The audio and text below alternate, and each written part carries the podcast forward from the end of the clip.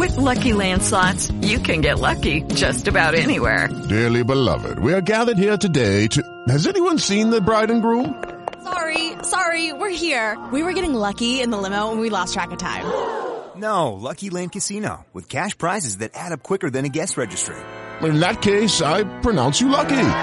Play for free at LuckyLandSlots.com. Daily bonuses are waiting. No purchase necessary. Void where prohibited by law. 18 plus. Terms and conditions apply. See website for details. Lucky Land Casino asking people what's the weirdest place you've gotten lucky? Lucky? In line at the deli, I guess? Aha, in my dentist's office. More than once, actually. Do I have to say? Yes, you do. In the car before my kids' PTA meeting. Really? Yes. Excuse me, what's the weirdest place you've gotten lucky? I never win and tell. Well, there you have it. You can get lucky anywhere playing at LuckyLandSlots.com. Play for free right now. Are you feeling lucky? No purchase necessary. Void where prohibited by law. 18 plus. Terms and conditions apply. See website for details. La brújula de Andalucía. Onda Cero.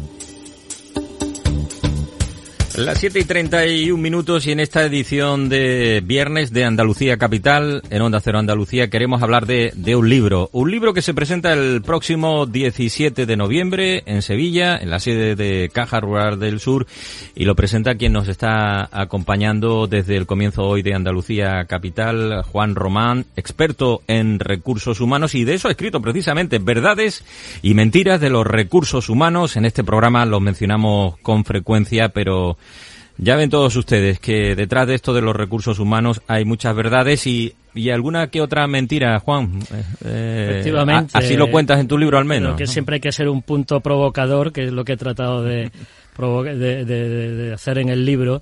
Eh, más que mentiras, yo diría de mitos, ¿no? Y cada capítulo que, que tiene y contiene el libro, pues habla de algún mito, de personas que opinan y, y dan su criterio acerca de la gestión de personas, muchas veces de una manera errónea o equivocada, siempre bajo mi punto de vista. Porque este libro lo, lo escribe quien están escuchando y, y que tiene a sus espaldas nada más y nada menos que más de 25 años como directivo de recursos humanos, además en, en distintos sectores.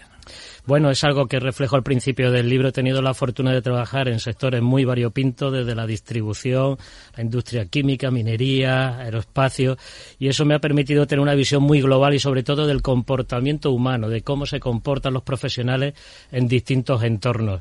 Y bueno, pues esa experiencia es la que he querido plasmar en el libro que presento el día 17. Hay una frase que a, que a mí me gusta mucho especialmente, pero que tiene, tiene su miga y, y cuando la escuchamos eh, podríamos decir que se nos pone los pelos como escarpias, ¿no?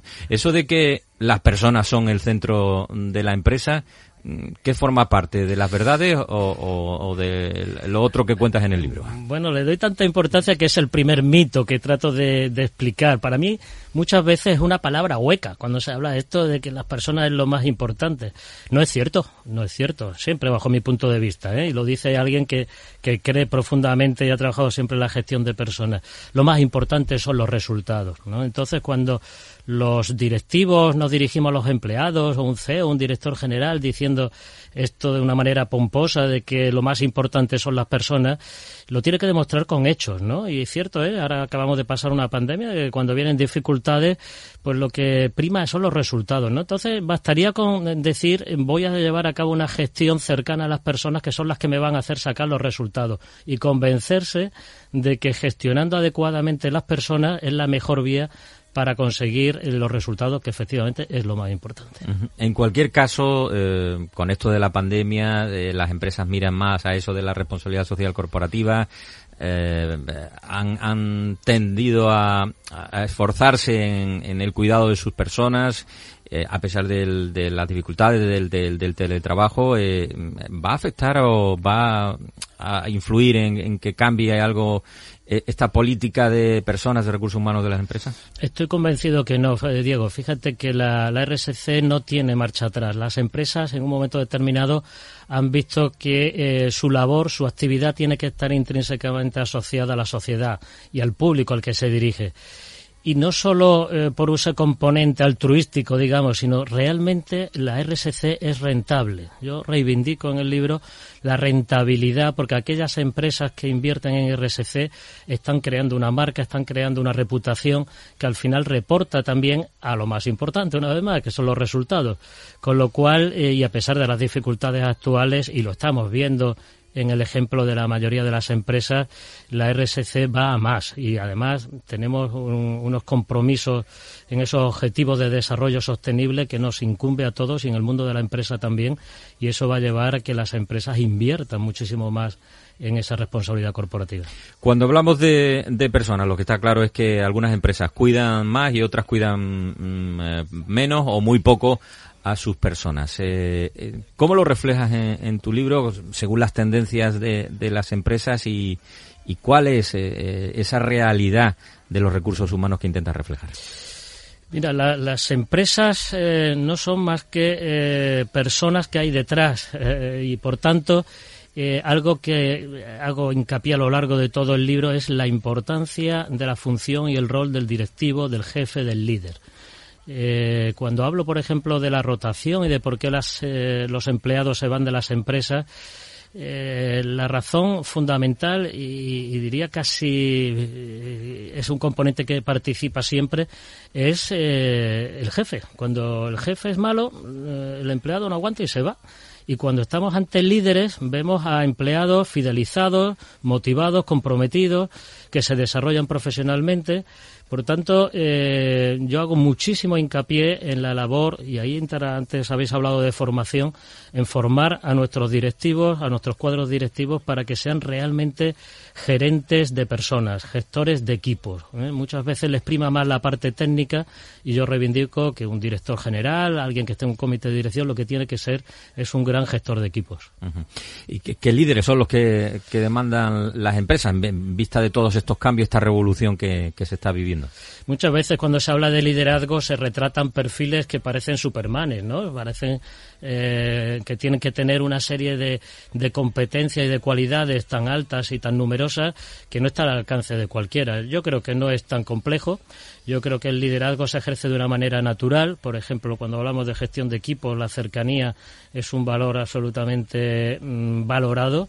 La disponibilidad hacia nuestros equipos, eh, el predicar con el ejemplo. Yo creo que eh, es un ejemplo claro de cómo se es líder eh, ante el equipo, son eh, hábitos que eh, yo creo que todo el mundo entiende con bastante sentido común y que se deben desarrollar con mucha más naturalidad, ¿no? lejos de complejas teorías acerca del liderazgo. Te haces ahí muchas preguntas en el libro. Es cierto que la mujer gana menos dinero, se puede confiar en los sindicatos, los milenios son personas inadaptadas en el mundo de la empresa, nuestros sueldos son peores que los de los países del entorno. La verdad es que es una, una reflexión profunda la que hace. Bueno, la verdad que le doy revisión a temas todos que creo que independientemente de que uno esté dedicado o no al mundo de los recursos humanos, a todos nos interesa, o por lo menos a todo el mundo que se mueve en el ámbito, en el ámbito empresarial. Eh, yo vuelvo a decir lo que reflejo son experiencias que he vivido, no trato de convencer a nadie ni siquiera de, de teorizar, ¿no? Pero sí creo que es bueno que acerca de estos temas que a todos nos incumbe, que vayamos formándonos algo de opinión. Y yo sí aporto una serie de datos para desmentir efectivamente algunas mentiras es el título grueso, digamos, algunas aseveraciones que se dan como ciertas y que realmente los que estamos dentro de las organizaciones pues vemos que tienen muchos matices, ¿no? Como eh, director de recursos humanos que ha sido de, grandes compañías, eh, de todas esas mentiras, ¿cuál es la que eh, te duele especialmente? Bueno, eh, no, no sé si es dolor o no, pero por ejemplo, eh, algo que, me, que mucha gente le ha llamado la atención es que en cierta forma alguna reivindicación del movimiento sindical, cuando los profesionales que estamos en recursos humanos, pues muchas veces estamos en el otro lado de la trinchera y tenemos duras batallas con ellos. Y sinceramente creo que la negociación colectiva, la, la balanza que tiene que haber entre el componente empresarial y el componente social es más que deseable y efectivamente sí que reivindico un poco esa función sindical dentro de la empresa y la necesidad de concertación, de llegar a acuerdos. Eh, me parece que demonizar, como algunas veces se pretende desde el ámbito puramente empresarial al movimiento sindical, eh, no es algo compartido ni mucho menos por, por todos los que nos dedicamos este mundo de los recursos humanos. Sí es cierto que las discrepancias son muchas, sí es cierto que tenemos enfoques diferentes, sí es cierto, y en el libro hablo de modelos sindicales diferentes, pero profundamente creo en, la necesidad de ellos. Verdades y mentiras de los recursos humanos. Se ha esmerado Juan Román en intentar ah, ah, recogerlas en, este libro. Eh, la cita es el 17 de noviembre. El día 17, gracias a la Fundación Caja Rural del Sur, nos veremos en su magnífico salón de actos. Gracias también al patrocinio de, de DKV. Eh, estáis todos invitados. Eh, tengo afortunadamente muchos lectores que me han escrito y me han pasado sus impresiones. No había tenido oportunidad de presentarlo aún por las limitaciones de, de COVID. Eh, el libro se lanzó a principio de año, pero finalmente va a ser una buena oportunidad de hacerlo ahora el día 17. Pues allí estaremos escuchándote, Juan Román, verdades y mentiras de los recursos humanos hoy en Andalucía Capital. Gracias, buenas tardes. Gracias, Diego, por la invitación.